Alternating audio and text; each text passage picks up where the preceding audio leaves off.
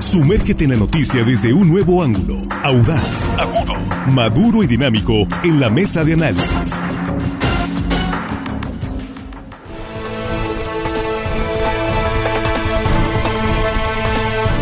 Estamos de regreso en línea directa en la mesa de análisis en esta primera emisión de este jueves, ya casi fin de semana y quincena, jueves 13 de julio de 2023. Y saludo en la mesa a nuestros compañeros. Jesús Rojas, ¿cómo estás? Buenos días. ¿Qué tal, Víctor? Buenos días. Buenos días para los compañeros, buenos días para el auditorio. Hoy el saludo se va hasta el norte, Víctor, a El Guayabo, a Gómez, Sinaloa. Eso, esta es la sindicatura Heriberto Valdés Romero pero mejor conocida. A, mí me la presentaron como el Guayabo. Qué bueno que me dices para anotar su nombre. así se llama. Muchos saludos. Tenemos ahí algunos amigos en el Guayabo, Ahome, Sinaloa. Juan Ordorica, ¿cómo estás? Buenos días. Muy buenos días, Víctor, compañero de la mesa, amigos de la producción. Hello, estimada audiencia que hoy jueves nos escuchan. Saludos todavía, no es viernes, pero hay una excepción. Hoy es cumpleaños de mi esposa, ella sí puede festejar ya. Ah, muchas un felicidades. Un abrazo, Denise, un abrazo besos, abrazos, y ella sí puede hacer lo que le dé la gana, Sí, eh, ya escuchó, señor, ¿eh? está grabado, ahorita le mando el video para que... ella sí. Que sabe con quién... A ver, a ver, a ver, aquí tú lo dijiste, ¿no? Muy bien. Bueno, y a todos los cumpleañeros, ¿no? A todos los, eso sí, ya desde ahorita pues, ya pueden empezar a festejar, ¿no? Armando Ojeda, ¿cómo estás? Muy buenos días, bienvenido. Muy buenos días, Víctor, pues me sumo a la felicitación al señor de Ordorica. es un gusto saludarlos esta mañana, listos para empezar, Víctor, cuando tú lo digas, amigo. Bien, pues vamos a, iniciar con esto, eh, pues que de alguna manera hemos venido viendo en los últimos años un, pues un problema generado por la falta de inversión en mantenimiento en hospitales públicos. Mantenimiento que se ve desde que usted entra a un hospital, las condiciones de falta, no solamente equipamiento, estamos hablando de mantenimiento de servicios, eh, elevadores, eh, baños, en hospitales tanto del IMSS como del ISTE y hospitales de la Secretaría de Salud. Recursos que han venido, de, esto es lo que se percibe, vamos a revisar eh, cifras oficiales, se percibe que se ha venido bajando el presupuesto en mantenimiento y equipamiento de hospitales y ahí están las consecuencias y este caso, Jesús, este caso que a todos nos ha dejado bastante preocupados y tristes por la muerte de una niña que llegó para atenderse la llevaron por dengue y muere prensada en un eh, elevador en Playa del Carmen, Quintana Roo. Sí, yo creo que estas imágenes le dieron la vuelta a México y tal vez a varios países del mundo, Víctor, porque pues el video es desgarrador, ¿no? La, desesperación del padre, de algunos trabajadores que quisieron pues hacer el, el, mayor de sus esfuerzos para poder salvar la vida de esta niña y al final de cuentas no se pudo. Hubo reacciones tímidas de parte del Instituto Mexicano del Seguro Social, por lo menos al principio le quisieron cargar la responsabilidad al camillero, Víctor, que también salió lesionado. Por fortuna, pues bueno, él ya fue al final de cuentas absuelto, sabiendo porque él también hizo todo lo posible para que pues la tragedia se evitara y evidentemente pues era un tema de la administración del hospital, era un tema de que no pusieron las atenciones adecuadas en el mantenimiento de estos aparatos que son peligrosos. Los elevadores son cosas que se deben de atender con regularidad, con frecuencia y se tiene que dar un mantenimiento escrupuloso por todo lo que conlleva pues este tipo de, de, aparatos que operan en hospitales y en muchos lugares públicos. es un equipamiento de primera necesidad para el traslado de los enfermos. Y entonces ahorita el Instituto Mexicano del Seguro Social allá en, en, en Quintana Roo puso a separó del cargo al encargado de mantenimiento del hospital. Vamos a ver hacia dónde llevan las investigaciones, a ver si es que se ha dado el mantenimiento adecuado y bueno, pues muchas voces apuntan a que esto que sucede en Quintana Roo, pues es también un reflejo de lo que sucede en el país, en muchas instituciones públicas donde se debe de dar mantenimiento permanente a una serie de eh, pues objetos, de aparatos y de cosas en el sistema de salud y no se les da pues por la falta de presupuesto, Víctor. Eso es Juan. Eh, sí, poniéndome a revisar ahí en, internet y en algunos datos encontré lo que destina el Seguro Social para mantenimiento, para mantenimiento y cosa curiosa o más bien cosa criminal. Del 2018 que comenzaron con un presupuesto, ojo, un presupuesto de 706 millones de pesos, solamente aplicado en 218. A ver, tenemos la gráfica Ahí está. para que la fuente es ustedes la puedan ver. ¿Qué fuente es? el presupuesto de egreso de la Federación de la Secretaría de Hacienda y Crédito Público, los avances de gastos, ¿no? 2018 se destinaron 706 millones de pesos para mantenimiento, solamente se aplicaron 208, hubo un subejercicio de 487 millones. Ahí está. Corremos hasta el 23, empezó este gobierno con 706 millones de pesos presupuestados que no gastados, a 18 millones de pesos en el presupuesto, de los cuales solo ha gastado el punto 0,5%. Eso es lo que ha gastado el mantenimiento. Pero insisto, pasar de 700 millones de pesos al 2018, pasar solamente a 18 millones de pesos a mantenimiento para todos los hospitales del Seguro Social, por eso pasan estos accidentes.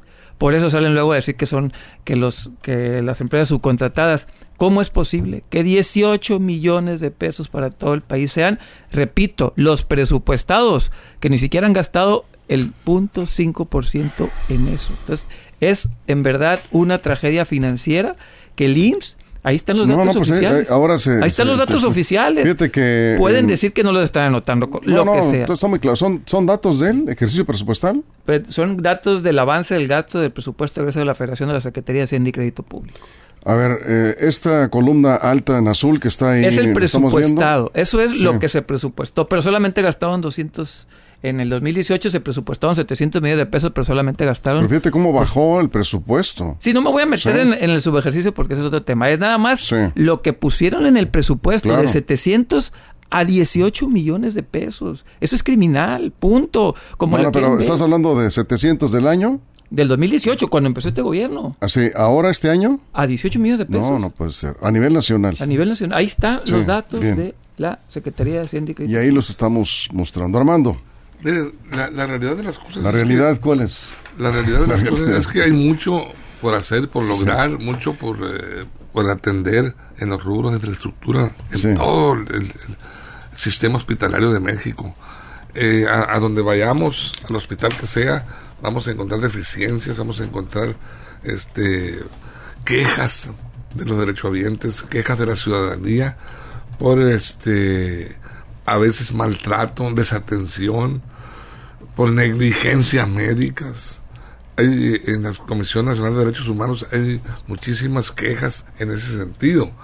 Hay gente que ha muerto en, las, salas de urgencia porque no ha sido atendido a tiempo eh, en algunas áreas eh, del Seguro Social, no digo de aquí de Sinaloa, a nivel nacional. La realidad de las cosas es que siempre, siempre que ocurre una tragedia, los medios eh, pues tomamos la, este como referente y empezamos a buscar responsables, se lleva a las altas instancias, hasta el presidente de la República ha llegado a este caso de la niña, esta del elevador, que falleció desgraciadamente, a esos niveles, y se ofrece siempre, ¿no? Pues vamos a, investigar al culpable, pero después después de que ocurrió la tragedia, empiezan a moverse y a ver las deficiencias, a revisar los elevadores, que no es una obligación de las empresas que prestan el servicio, obligación también de las autoridades, exigirles que cumplan.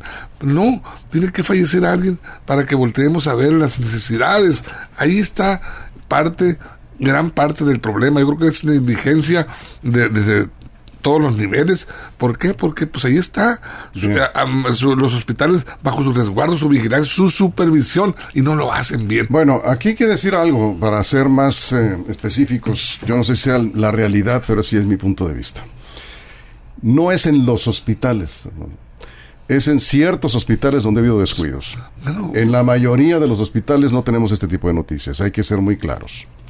En Sinaloa, por ejemplo, afortunadamente no hemos tenido noticias de, este tipo, accidentes tan graves por falta de mantenimiento, aunque también se nota que no hay presupuesto y ahorita pues lo estamos viendo, el presupuesto del IMSS, digo, es muy claro cómo, cómo ha venido bajando el presupuesto de mantenimiento para la infraestructura hospitalaria del IMSS. Sí, porque luego también caemos en la tentación de decir que todos los médicos del Instituto Mexicano del Seguro Social atienden de mala gana, que las enfermeras no ponen la atención debida, cuando es una mentira, porque la verdad es que muchos trabajadores del Instituto Mexicano del Seguro Social dan lo mejor de sí por hacer su función, su labor, y muchos de esos médicos están también en, en, privadas haciendo también su trabajo. Es decir, no podemos por hechos concretos de lugares concretos decir que todo el sistema como tal está cayéndose podrido, que no sirve para nada, porque al día, Víctor, hay millones de usuarios que se atienden en los diferentes hospitales públicos, no solamente el Instituto Mexicano del Seguro Social, sino de todo el sistema de salud en México, que es uno de los más grandes del mundo y que es también uno de los que atiende para bien o para mal, tal vez con sus quejas, con sus errores, a una de la población eh, derechohabiente más grande también del mundo. Es decir, México tiene un sistema de salud por supuesto que no es como el de Noruega, por supuesto que no es como el de Suiza, por supuesto que no es como el de cualquier país nórdico como lo quisiéramos tener, pero cierto es también que no nos cuestan esas instituciones como le cuestan a los noruegos, como le cuestan a los suizos y como le cuestan a todos aquellos que ponen una gran cantidad de recursos, incluso en algunos esquemas que no son solo obrero patronal, sino que se tienen que entrar en otros esquemas para poder darle atención a la gran población de los países. Ahora, eh, cierto es también que hace falta mucho por hacer, hace falta mucho, sobre todo una de las cosas y de las quejas que más nos encontramos es eh, la falta de medicamento, ni siquiera de alta especialidad de medicamentos que antes eran digamos comunes en algunas farmacias de los de los centros médicos y que hoy también se de alguna manera se padece. Había una discusión un día en la Cámara de Diputados en la cual puse atención. Desafortunadamente el recurso que se le da a los adultos mayores, una buena parte se va en alimentación y otra buena parte se va en medicina. Si en los sistemas de salud estuviera la medicina cubierta, ese recurso que reciben los adultos mayores no tendrían que erogarlo en ese tipo de cuestiones porque, bueno, estarían cubiertas según su necesidad. Así es, Juan. Bueno, ahorita aquí Axel nos dice que según, según el, el director del Seguro Social, Zoe Robledo, el año pasado se destinaron 105 millones, bueno, este año 105 millones de pesos en el mantenimiento de elevadores. Sin embargo, aquí tengo también los detalles del gasto para elevadores del 2022 y fue cero pesos, ¿no? Aquí está lo que ponen ellos en la Secretaría de Hacienda y Crédito Público, lo que tienen que llevar entre el presupuesto está en cero pesos para mantenimiento de, eh, de elevadores. ¿Qué es lo que está pasando? Seguramente sí se realizan este tipo de mantenimientos, pero lo están haciendo con otros presupuestos o de otras partidas, pero lo que está presupuestado en libros, en libros y lo que están ejecutando es bien diferente, ¿no? Es bien diferente, por eso aquí hay que ser muy cuidadoso con los números, tal vez internamente, porque ellos también tienen ingresos propios, de ahí salgan, pero lo que está en los presupuestos de egresos ante la Secretaría de Hacienda, y Crédito Público, lo que uno tiene que poner antes de empezar el año fiscal para solicitarlo, le pusieron cero pesos en el 2022 para el mantenimiento de elevadores y ahorita les muestro la gráfica también. Eso es Armando, antes de la pausa. Sí, este, ¿cuántos, eh, ¿cuántos hospitales del IMSS y del ISTE requieren elevadores aquí en Sinaloa? Para empezar. ¿Cuántos hospitales? Sí. Sí. ¿Por, Ah, por, por- por qué No, no, no, hablando por, por el gasto este que se dice que se aprobó un presupuesto para uso de elevadores.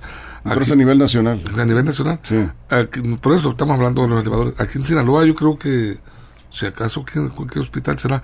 No, son varios, ¿eh? Sí, Sí, son varios. eh, en, en- el... Todos, todos los, todos los hospitales tienen elevador porque para subir camillas, Sí, sí, por claro, ejemplo, claro. de un piso a otro, Entonces, quirófano, todo. Pues el de, del IMSS estamos hablando por lo menos de siete hospitales. De siete El hospitales. ISSSTE, pues también. este, Siete hospitales. Aquí en Sinaloa, siete hospitales de Sí, IMSS sí, sí. con, pues, con nada más en los de, mochis hay dos. con- Sí. de varios niveles. Culiacán. Sí, sí, sí. o sea, no sé. Mira, son seis, siete, este, no sé. ok. Por cierto, el Hospital 49 me, me- me informan del, del IMSS en Los Mochis no está funcionando un elevador, ¿sí? La- dicen, eh, está fallando un elevador, lo vamos a checar en la delegación y pues eh, ahí sí que mejor ni lo utilizan porque están en malas condiciones. Yo ahorita había comentado al principio de intervención sobre pues la, la infraestructura, cómo está, eh, si hay carencias. Sí. Eh, no solo la infraestructura, también en el inventario de personal médico especializado. Hay mucho por hacer todavía. Eh, y de ello nos, nos hablan precisamente las, las este, citas tan largas que te dan para una atención cuando, cua- incluso cuando es de eh, carácter urgente, un problema ga- cardiovascular, un problema mm, cerebral, incluso de quemaduras. Aquí en el noroeste de, la República so, tienen que llevar hasta Obregón cuando las quemaduras son graves de en, una persona, un derechohabiente, tienes que trasladarlo hasta Obregón. Aquí eh, no sé yo por qué. Pero eso ya es otro Ah, no, no, no, es parte de la atención médica, no es otro tema. De la infraestructura, de los eso, yo estoy hablando la infraestructura y también el inventario de personal especializado que hace falta también. Bien, vamos a una pausa en radio, nos quedamos sin comerciales en redes sociales y estamos hablando de los eh, presupuestos de inversión para mantenimiento en los hospitales. Estas fallas en hospitales públicos que siguen cobrando vidas y el caso más reciente este de Playa del Carmen, Quintana Roo. A partir de ahí nos ponemos a, a revisar los presupuestos y nos encontramos pues con lo que estamos viendo en la realidad, una reducción drástica en los recursos que se invierten en mantenimiento tanto en los hospitales. Bueno, tenemos el caso del IMSS concretamente a nivel nacional. ¿sí? Vamos a regresar, por supuesto, bienvenidos a sus comentarios. Estamos en la mesa de análisis de línea directa. Continuamos. Información confiable, segura y profesional. Línea directa. Información de verdad. Con Víctor Toro. Línea directa.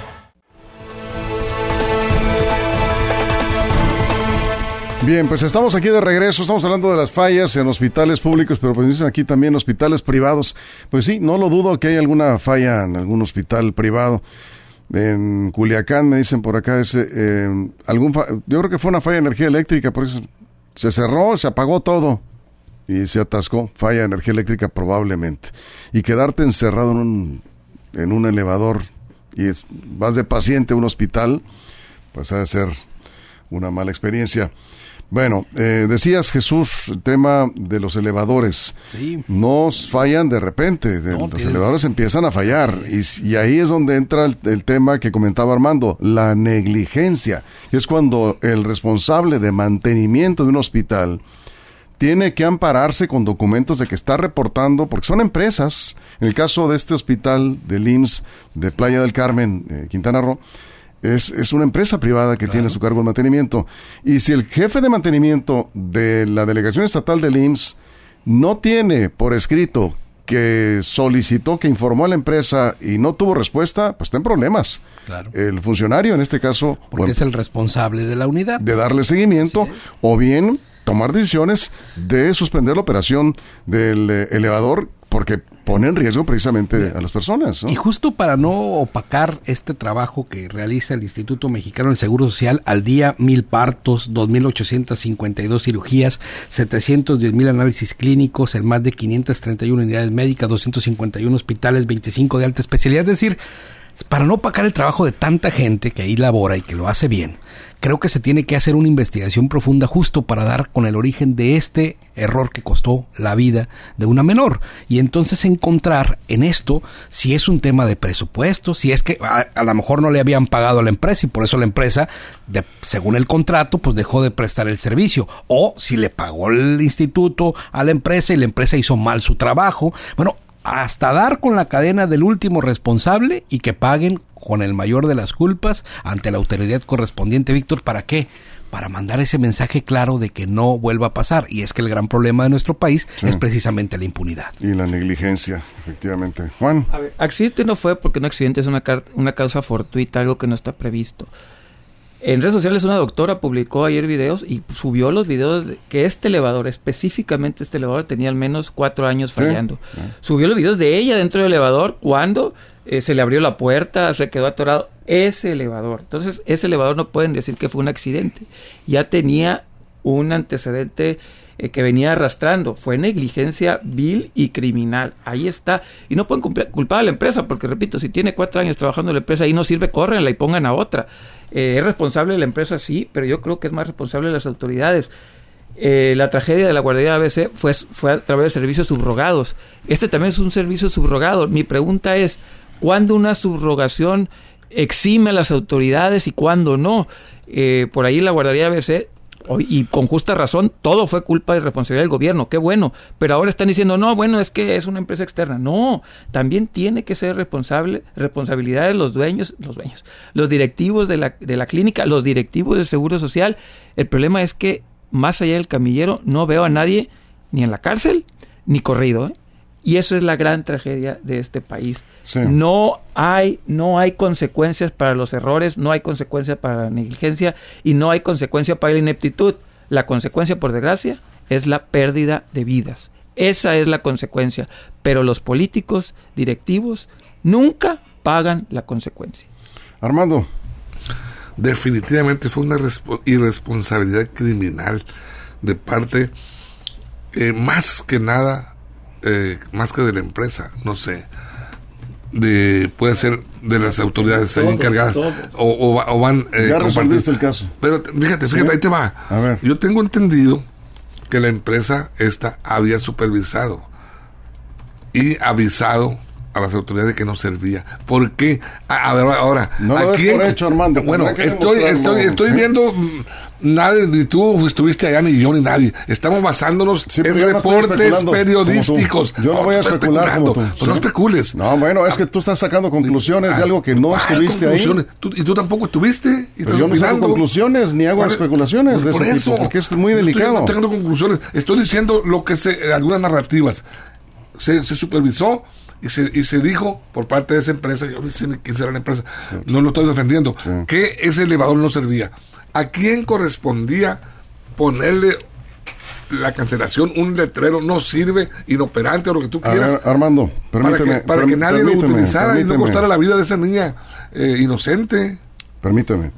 Aquí, y te vuelvo a recordar, nos manejamos con evidencias. Aquí no, tienes, no somos reporteros. no, permíteme. Aquí esta mesa no es una mesa noticiosa. Bueno, es una mesa de análisis. Permíteme. a ver, sí. Permíteme. adelante. Sí, pero permíteme ah, terminar. ¿Tú también en menos de un minuto, sí, pero te tengo que pues. interrumpir. Okay. Porque aquí nos manejamos con evidencias. Si la empresa mostró un documento, lo tendrá que demostrar ante un ministerio público, porque ese asunto ya es un asunto penal. Hay una persona ah, muerta. Claro, claro. Si la empresa demuestra con documentos que les informó a los directivos del Seguro Social de lo que estaba pasando ahí, pues están en problemas. Pero no nos consta. Tú no puedes sacar conclusiones si no hay evidencias Yo no estoy culpando a nadie. ¿Quién es el responsable? pregunté yo de colocar ese. ah, bueno, vamos con Jesús. yo, por eso también, yo por eso también le diría a mis compañeros que la responsabilidad y las sanciones las ponen los jueces. No podemos decir es que dijo una doctora que no servía. Eso no nos corresponde. No, es un asunto que está en un proceso de investigación las autoridades competentes tendrán la obligación de dar con al final de cuentas los responsables de los hechos para que ellos sí, las autoridades, no este micrófono. Nosotros podemos decir muchas cosas, pero la realidad, si queremos ser objetivos, si queremos llegar a la justicia, lo primero que tenemos que decir es que exigir es que la investigación sea transparente, que esté libre de sesgos y que se haga justicia al padre de esta menor y a la familia de esta menor, así como de todos aquellos que han muerto en situaciones en donde hay situación, ah, en situaciones donde se pone en dicho la funcionalidad de un hospital, pero eso no nos corresponde. Nosotros nos corresponde decir lo que sucedió ahí y en todo caso la exigencia de la justicia. No repartir culpas. A ver, a mí sí me corresponde como ciudadano pedir que separen a todos los involucrados en la parte directiva. Sepárenlos. Eso sí me corresponde. Hasta Zoé Robledo que se vaya que los separen lo que investigan. ¿Por qué? Porque mientras están investigando ellos tienen acceso a todos los documentos, pueden separarlos, pueden modificarlos, pueden hacer lo que se les dé la gana. Eso es correcto, sí. Tienen que separarlos. Es lo que procede en una investigación. y en este país no se separa a nadie. Hay gente trabajando. A ver, pero ¿de quién estás hablando? ¿El jefe de mantenimiento, el director del hospital? Ah, existe la ley del servicio público, existen manuales de operación, existen responsabilidades dentro del Seguro Social ellos saben perfectamente quiénes deberían estar separados del cargo. En este país no se le separa a nadie. A eso me refiero de las consecuencias. Ya las autoridades tendrán o no que hacer si van a la cárcel o no. Sin embargo, sí se les debe exigir, y eso sí nos corresponde, por inútiles correrlos. Una persona perdió la vida. Eso es una inutilidad, una ineptitud. no, no, pero espérame, no te, no te, no te vayas al extremo. Permíteme nada más, permíteme aclarar eso de quién fue el responsable o quiénes lo determina el Ministerio Público. Efectivamente. a ver, tú eres abogado. A ver, sí.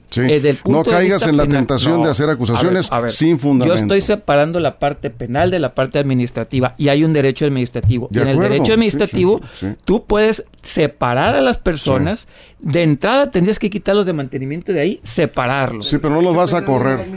La presunción de inocencia prevalece. ¿eh? Claro. Sí, pero el penal administrativo, ver, en cualquier tipo de Pero tendrí- no le estoy diciendo eso, tendrías que separarlos del cargo. acuerdo, hasta eso ahí es lo que estoy De diciendo. acuerdo. Sepárenlos. Perfecto, y sí. ni a eso se están animando, ni siquiera. O sea, el de mantenimiento ya lo, se- ya lo cepillaron, están en Y al, y al encargado de la clínica, tendrías que El separarlos. director del hospital tiene que separarse del cargo porque puede afectar la investigación. Eso, en eso estamos de Y acuerdo. hasta arribita, al Pero, director mm, general de mantenimiento del IMSS también. Eh, a nivel nacional. Sí, Puede ser, eso lo, también. eso lo va a determinar en todo caso la, la investigación y la, La, la culpabilidad normatividad. sí, la culpabilidad interna. sí, la investigación tendría que separarse. Bueno, Armando, vamos contigo. No, si nos vamos a, a- por el escalafón, ¿Quién firma, ¿quién de la firma los presupuestos? Ahí, ahí la- las cosas son claras. A ver, Víctor, para aclararte un punto, porque siempre me estás diciendo que pruebas, dame Evidencias, pruebas, evidencias, sí. Esta mesa, tú mismo lo anuncias, es Sí. una mesa de análisis. Así es. Y nos basamos en qué? Evidencias. En acciones que ocurren a través de los medios de comunicación sí. y nosotros podemos interpretar. Esta no es una mesa de reporteros. No buscamos, nosotros no vamos a, no generamos la noticia. Nosotros opinamos en base a lo que ocurre y nos nutrimos de toda la información que se genera en medios oficiales, por supuesto, serios, responsables. Aquí no venimos a, a- a generar una una, una, investigación de un hecho. Aquí opinamos en base a una interpretación. Nosotros, por eso nos decimos, eh, no seremos muy grandes analistas, pero tratamos de analizar y en base a eso, pues llegar a una conclusión más o menos este, apegada a la realidad y siendo, tratando de ser objetivos. En el caso del elevador, yo decía, A ver, nada más para aclarar ese punto, ¿sí? Con base en medios de información que publican algo que se investigó. Sí. Tú no has dado aquí a conocer sobre este caso ninguna fuente de es- información. bueno, las y sí de- estamos obligados, aunque vayas a opinar sobre algo, sobre todo cuando se trata de algo tan delicado, a presentar nuestro evidencias. Por lo- ejemplo, estos son datos, el presupuesto Oficial. para mantenimiento, son datos oficiales donde se demuestra que ha venido bajando, esos son datos oficiales. Pero si tú Sí. estás tra- tratando de sacar una conclusión, No, no, nada más por opiniones, sin mostrar evidencias, No es sin conclusión. Yo, yo lo que, información. a donde yo iba, tú me atajaste, era que si hubo, si, porque hay, hay, hay este, crónicas informativas de reporteros que están allá, que estuvieron allá, que si estuvo esta empresa, si revisaron el elevador y llegaron a la conclusión A- a de que no servía. refiero. Tú estás De que no obligado servía. a hablar de fuentes de información. no servía. Tú nomás dices, reporteros, se dijo. Nosotros no estamos para dar opiniones de ese tipo, Armando. Este es un medio profesional, tú eres un periodista eso, profesional, tienes muchos años de experiencia. No somos reporteros en este momento, estamos opinando, pero estamos ejerciendo periodismo. Y el periodismo se basa en evidencias, en información supuesto que sí. verificada. Si Aquí- no, estamos como Bueno, en este caso, cuando ocurre un hecho en un estado lejano, en donde no tenemos También acceso hay evidencias, también hay fuentes de Y la- información. eh, ahí están las fuentes de información. Pues, lo, que, ay, pa- cítalas. lo, lo que pasa ¿A qué es fuente que- te refieres? lo que- Dame una sola fuente, En, diversos medios se... se- No, no, no. Una ver, fuente solamente. En, Una periódico. En el Universal se, se manejó que una, una que sí estuvo presente esta, esta empresa y este llegó llegó a la conclusión de que no servía el elevador. Faltó nada más a donde iba yo que le pusieran el letrero no sirve. No opera este elevador para que evitar esa tragedia. Cerramos, Jesús. Sí, lo que pasa es que al final de cuentas, cierto, esta es una mesa de análisis y en la mesa de análisis los datos también los podemos utilizar para lo que sea, ¿no? Desde para defender una postura hasta para atacar una postura. Al final de cuentas creo que es válido el ejercicio que cada uno hace a partir de las evidencias que recolecta en sus procesos de, pues de, fuente informativa, ¿no? Pero también creo, al final de cuentas, que así como se presentan datos, eh, con esa misma idea, debemos de quedarnos al momento de, opinir- de, de- opinar respecto a consecuencias, respecto a culpas, que es algo muy, muy, muy, muy, digamos, muy atractivo. Cuando uno tiene un micrófono enfrente, generalmente le da por decir es culpable, es, es, es responsable y es todo. Cuando hay procesos de investigación que corren, por supuesto, yo creo que algo nos une en esta mesa, es todos tenemos ganas de que se haga justicia, Víctor. Claro, Y que nunca más nadie tenga que morir por una negligencia, ni en un elevador, ni en un quirófano, ni en un ningún lado. Ahora, eh, este, cerrando, y tú vas a cerrar, Armando. Cerrando, yo diría, esto que pasó en Playa del Carmen, en ese hospital del Seguro Social, Quintana Roo, debe servir de experiencia para el resto del país. ¿eh? Para que se pongan a revisar todos los hospitales y a resolver y a solicitar recursos del presupuesto, porque se ve que no ha llegado suficiente recurso para mantenimiento. Ahí tenemos fallas en elevadores, en eh, servicios de energía eléctrica, servicios de aire acondicionado, una serie de situaciones que no están resueltas por falta de presupuesto. Esto es importante que se revise antes de que vaya a ocurrir una, una nueva tragedia. Hay una niña muerta que no debe ocurrir llegó para que la atendieran por dengue y muere prensada en un elevador, pues imagínense nada más que absurdo. 30 segundos, cerramos, Juan. Eh, es importante darle seguimiento a estos casos y, claro, señalar y poner el dedo porque lo triste, repito, que no hay consecuencias para los implicados. Y está bien, en este caso no, pero vámonos para atrás. Hay gente en este momento separada del cargo de los directivos hacia arriba, por ejemplo, del caso de los migrantes calcinados en el norte. Ahí sigue el señor, sigue cobrando, sigue con una demanda penal y sigue cobrando, ni siquiera se separó. Tienen que separarnos a los responsables. Cerramos, Armando. Bueno, ahorita comentaba Jesús que hay un posible presunto implicado, un tamillero. No, ya, ya, ya lo liberaron. Ya lo liberaron. bueno, pero ahí estuvo con la intención. Eh, eh, es el problema que siempre se, por el lado más débil se rompe la cuerda. No, ya sé claro. ¿eh? Esperemos que no sea así y que en verdad se aplique y se investigue a fondo las circunstancias que envolvieron esta tragedia. Bien, pues con esto nos vamos. Hasta aquí lo dejamos por tiempo. Muchas gracias Jesús, Juan, Armando. Gracias a todo el equipo, toda la producción y gracias a usted por su compañía. Pásela bien.